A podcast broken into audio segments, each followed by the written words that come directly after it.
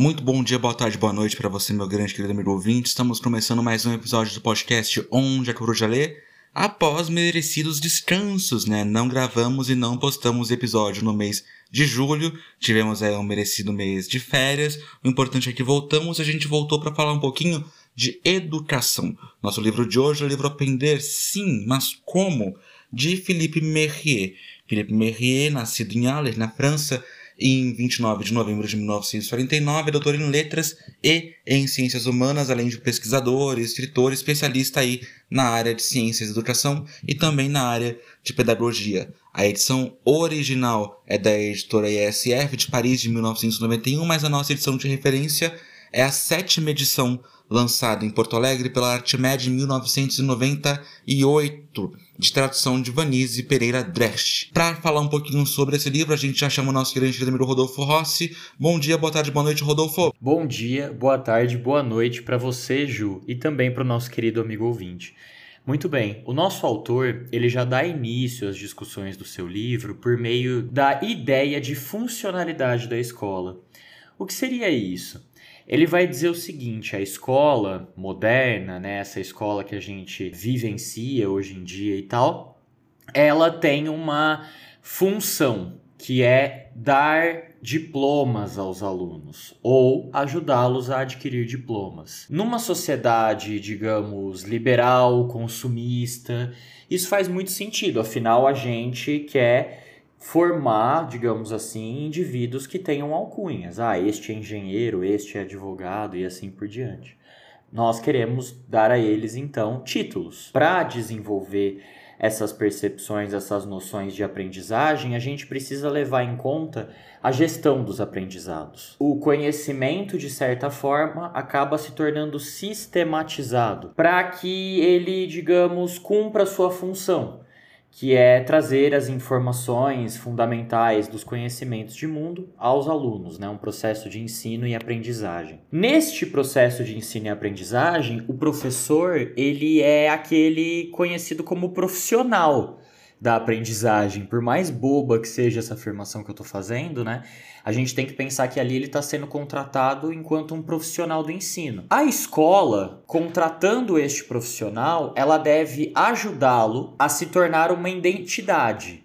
E por que uma identidade? Porque digamos que esse cartão de visitas profissional do professor é aquilo que vai fazer com que a relação de ensino e aprendizagem se estabeleça. Então, por exemplo, tenho um professor que é mais brincalhão, um que é mais sério, que é mais intelectual, ou até mesmo aquele que transita entre essas duas personalidades. Esse professor, digamos assim, ele vai ter que se mostrar diante de alunos como um facilitador do conhecimento. E é justamente aí que o Philippe Merrier vai dizer que é, o professor é um iluminador. Os conhecimentos nascem através do professor e não do professor. O professor, portanto, é uma ponte para que os alunos adquiram conhecimento. E essa ponte, né, a gente tem sempre que considerar, ela tem que ter a sua capacidade de mover caminhos, né? Veja, um professor ele tem várias funções. Se aprender então é compreender o mundo, né? Isso significa que esses alunos eles vão se transformar por meio dessa relação. E tudo isso só é possível por meio da transmissão.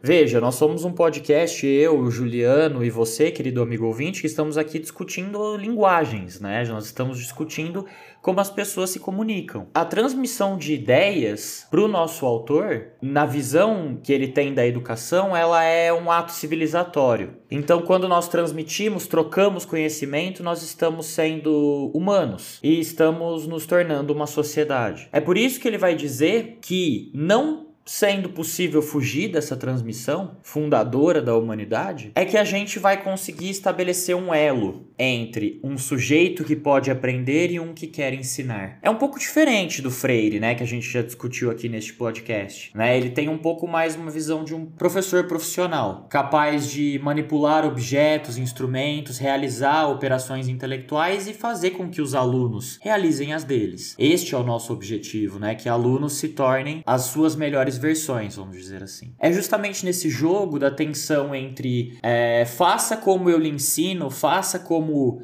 eu lhe digo, faça como eu quero, que reside um embate com o faça como você quiser, né? Ou seja, o professor ele tem que ser um mediador entre o que ele direciona o aluno e o que o aluno aponta como um direcionamento necessário, né? Essa relação, então, né, é muito bonita e acredito que o Ju, como um grande professor que o é, que eu conheço ele há muito tempo, sei do trabalho dele como um professor, mesmo não vivendo numa sala de aula com ele, né? É, eu acredito que ele tem muito a nos dizer sobre isso, né, Ju? Bom, amigo, eu acho que quando a gente fala de relação entre entes na educação, a gente tem que falar sobre todos, né? O professor, o aluno, a escola e os pais. E é um exemplo aqui que o nosso Merrier traz pra gente.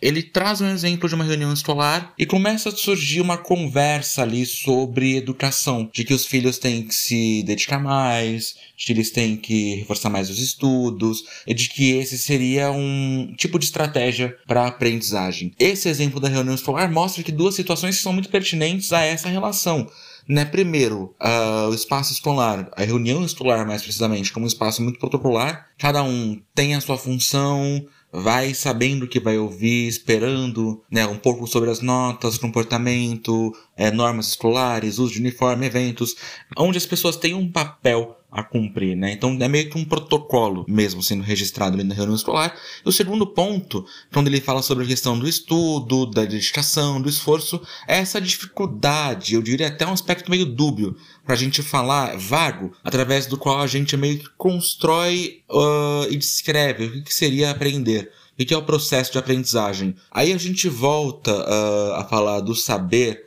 num sentido um pouco mais específico. O autor determina aqui que é necessário, talvez, nesse aspecto, uma reconstrução do sentido do saber, né? A gente precisa sair de uma valorização desses aspectos mais é, superficiais do ensino, a atenção, o esforço, o estudo em casa, etc., e partir para uma valorização do saber pelo sentido e pela importância contextual. O que, que isso significa? Sentido. Qual é a importância desse aprendizado para aquele aluno naquele momento e para a vida como um todo. Como é que aquilo que ele aprende ele vai levar? Quando a gente fala em importância contextual, que tipo de importância aquele aprendizado tem naquele momento na sala de aula? O projeto que você tem demonstra para o estudante que aquele aprendizado é importante, que aquilo é coerente, que aquilo condiz com o momento educacional dele? Isso é importância contextual.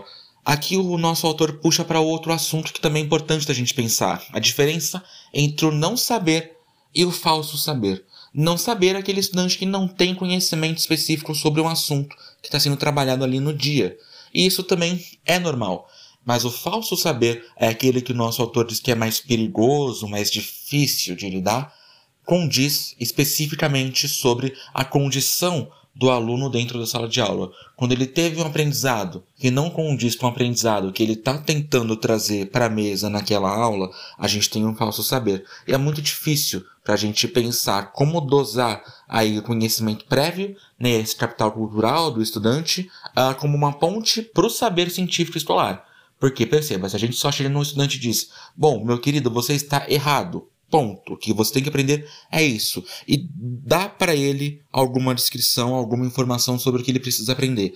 A gente está criando, segundo o autor, um verniz para esse aprendizado que ele já tem. Ele vai pegar aquilo que ele já conhece, vai vestir com o que você acabou de dizer, em algum momento essa roupa vai estragar, esse verniz vai começar a descascar e ele vai voltar para o estágio prévio. Aí a gente chega a um ponto crucial para a gente entender onde é que o meio está querendo chegar, que é a questão do projeto. É, se a relação entre o projeto que está sendo oferecido, a informação que ele está recebendo, se aqueles dois processos têm a ver.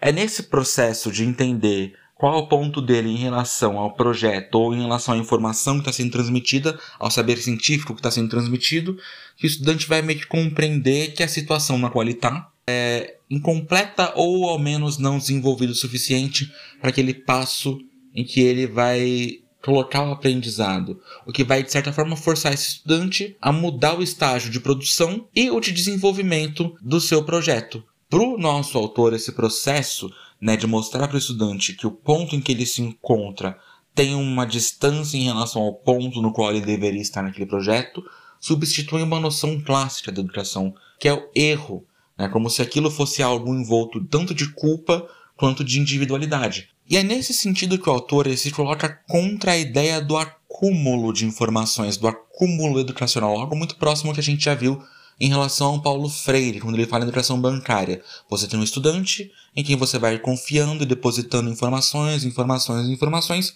Chega um determinado dia, uma prova, uma atividade, ele solta essas informações de volta na forma de uma resposta para sua questão. Ele é contra essa ideia porque isso diminui a ideia da significação.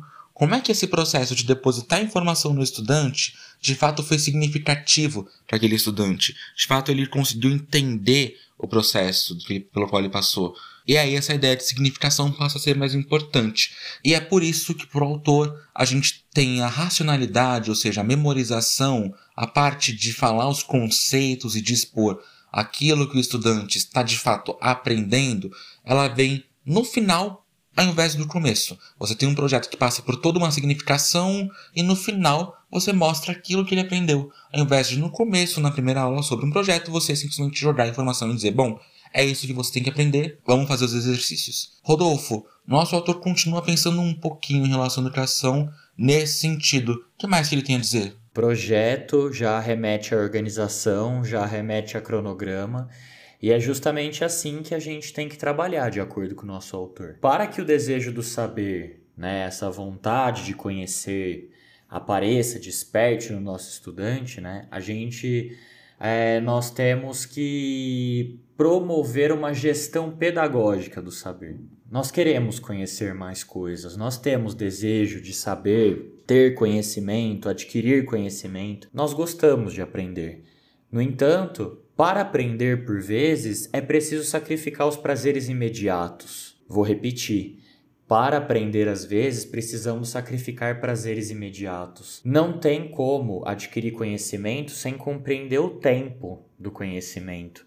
Por vezes a gente vai aprender uma matéria que é mais densa, que demanda mais tempo, ou que para penetrar a nossa consciência é um pouco mais complexo que, que eu quero dizer com isso? Eu quero dizer que a educação ela precisa ter uma relação, né, estabelecer um vínculo temporal, os seus projetos, suas etapas e seus processos. É fundamental que o educador, para dar combustível, para permitir o funcionamento dessa finalidade, ele precisa promover enigmas. Uma educação libertadora é uma educação, digamos, questionadora. Ela é uma indagação, uma provocação no sentido da busca.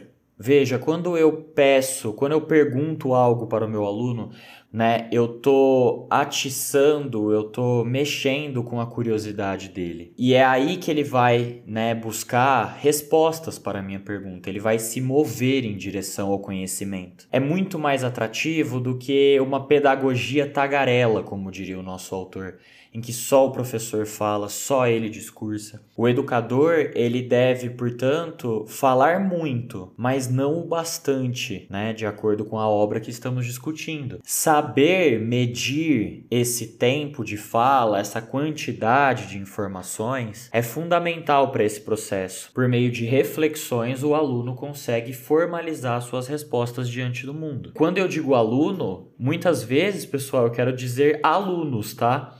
Acredito que tanto eu quanto o Juliano possuímos salas com 40 alunos, né? Uma coisa assim, muita gente, muitas pessoas diferentes, muita pluralidade. O professor, ele tem que ser um mediador dessa turma. Portanto, ele estabelece uma espécie de ritual, né? O, no ritual a gente não proíbe a emoção do participante mas a gente estabelece algumas regras, permitimos ali algumas questões, outras não serão permitidas e assim por diante. Então veja, saber estabelecer esses parâmetros, conversar com o meu aluno, né, saber às vezes dar risada quando é necessário, às vezes falar sério quando é necessário, tudo isso faz parte dessa situação sala de aula. Sabendo que estamos em contato com diversos alunos, com muitas pessoas, há muitos comportamentos. Então, o professor também tem que ser aquele que consegue codificar comportamentos, mostrar situações, exemplificar, explicar situações e assim por diante, para que a sociabilidade, aí sim, né, a educação atinja o seu processo humanizatório, conquiste seus objetivos. Bem, então vou dar um exemplo, uma experiência né, que eu vivi como professor neste ano. Por conta de uma série de aulas à tarde, eu promovi atividades para além da literatura, para além das letras, então promovi aulas de teatro, né? Também fiz aulas de audiovisual, de filmagem e edição de vídeos e produção de vídeos com os alunos, né? E aí eu percebi que uma nova agenda era necessário para tanto. Mas para afeiçoá-los a essa agenda e para que eles se interessassem por essa agenda, eu tive que trazê-los para a prática, né? Mostrar como é necessário organizar o seu tempo dentro de uma prática para produzir uma imagem ou para produzir um som, alguma coisa assim. E aí sim houve uma adesão a um calendário, a um ritmo, né? Então veja, um professor ele, ele de certa forma ele precisa ser um organizador de pessoas, além de possuir os seus conhecimentos relativos às suas competências, né, à sua área de atuação. Ju, como essas percepções podem, de certa forma, contribuir com o desenvolvimento mental desses alunos, cognitivo, né? Como que se dá a relação entre essas práticas e o desenvolvimento dos nossos estudantes? Bom, amigo, acho que a gente pode conversar sobre isso, mas pensando na base aqui. Quando a gente pensa em educação, a gente pensa em objetivo. O autor cita um outro exemplo aqui de uma escola muito conhecida francesa em que a noção de objetivo ela surgiu bastante durante ali o ano. O objetivo era fazer os estudantes relerem suas atividades, entenderem com seus erros de fato. E o objetivo, de certa forma, foi ali conquistado. Mas ainda assim, sobrou a ideia final de que algo faltou. Onde é que a gente falha? Eu passei por isso, amigo, nas minhas aulas de redação. Eu tinha um objetivo bem claro, que era o de fazer com que os estudantes relessem os textos deles. Por vezes, simplesmente não vai. Né? E aí eu pensei, bom, se eu fizer as correções e entregar aos estudantes e apontar, releia o texto, eles vão reler, ler do engano. Tentei, bom, eu vou só apontar e vou entregar. Esse estudante vai ficar na curiosidade de entender onde é que ele errou. Ler do engano também não conseguiu. E aí, pela terceira vez, eu pensei, eu vou dar o um máximo aqui de dicas, ideias, soluções possíveis para resolver as questões dos textos desses estudantes. E vou, em algum momento, pegar esse texto, sentar com ele individualmente, vou dizer, bom, aqui faltou isso, aqui faltou aquilo, uma, um guia deu certo. Eles mostraram melhorias, eles começaram a ler os textos, eles começaram a se interessar mais. Houve uma adesão a alguns projetos importantes em relação à redação, algo que não estava acontecendo ali nas formas anteriores em que eu via trabalhando esse texto. E aí deu para perceber que de fato eles começaram a reler. O que aconteceu? Alguma coisa que eu fiz nesse projeto de tentar ficar sempre mudando a forma como eu trabalhava a redação alterou a maneira como esses estudantes viam a situação. E a gente tem que começar a pensar um pouco sobre como é que esse estudante pensa e como é que ele trata a operação mental na construção dos objetivos de aprendizagem. Porque veja bem, se a gente tem um objetivo claro, específico para a gente, mas não entende muito bem que esse objetivo tem que estar, na verdade, à mercê de como o estudante vai absorver as coisas que a gente está ali falando, a gente tem um objetivo vago. Pensar em objetivos é indispensável. Você não começa uma caminhada sem saber para onde você vai. Ele tem que ser pensado sempre levando em consideração as operações mentais que os alunos precisam para poderem atingir esse objetivo. Veja bem, você não consegue convencer o estudante a chegar a algum lugar sem entender como é que ele vai chegar. O autor vai trazer aqui para a gente uma listagem curta né, de operações mentais que são importantes para a gente pensar como é que o estudante lida com o aprendizado, né, como é que o nosso ponto A nos leva a ponto B, a indução já é um exemplo um pouco diferente, ele sai do exemplo em relação à noção, então você traz um texto que seja um exemplo de modernismo brasileiro primeira ou segunda geração, mostra para ele, ele tenta entender as noções a partir daquilo, como é que aquilo exemplifica os pontos que ele precisa pensar. Ele traz também a noção da dialética, que é a promoção do diálogo, aqui ele pede muita cautela para a gente poder falar, porque tem que aparecer a figura do tutor, do guia, do professor, de alguém que esteja lá balizando essa situação, porque senão o diálogo, que é uma exposição de ideias diferentes, pode acabar virando uma conversa onde as pessoas somente falem e não discorram, discutam, debatam sobre um tema específico. E por fim, o autor traz a noção da divergência, que é atrelada à criatividade, que é a capacidade do estudante de se encontrar com o inesperado e de driblar esse inesperado, de fazer com que esse inesperado não traga efeito negativo, mas sim construtivo, que ele consiga lidar com a questão daquilo que às vezes é novo, daquilo que às vezes é surpreendente e que pode ser surpreendente tanto pro estudante quanto pro professor. E aí ele passa, nosso autor, ele vai estabelecer pontos específicos em que nós, professores, podemos pensar um caminho da didática, de fato. O primeiro ponto que ele pensa aqui é estreitar essas relações é, da noção da lógica é, expositiva, aquela história do professor Tagarela que o Rodolfo falou pra gente, para a compreensão de noções núcleo, ou seja, elas deixam de ser noções a serem expostas no começo e passam a ser o núcleo, o centro de um projeto. Essas noções núcleos têm que ser atreladas a uma situação problema, com uma instrução-alvo.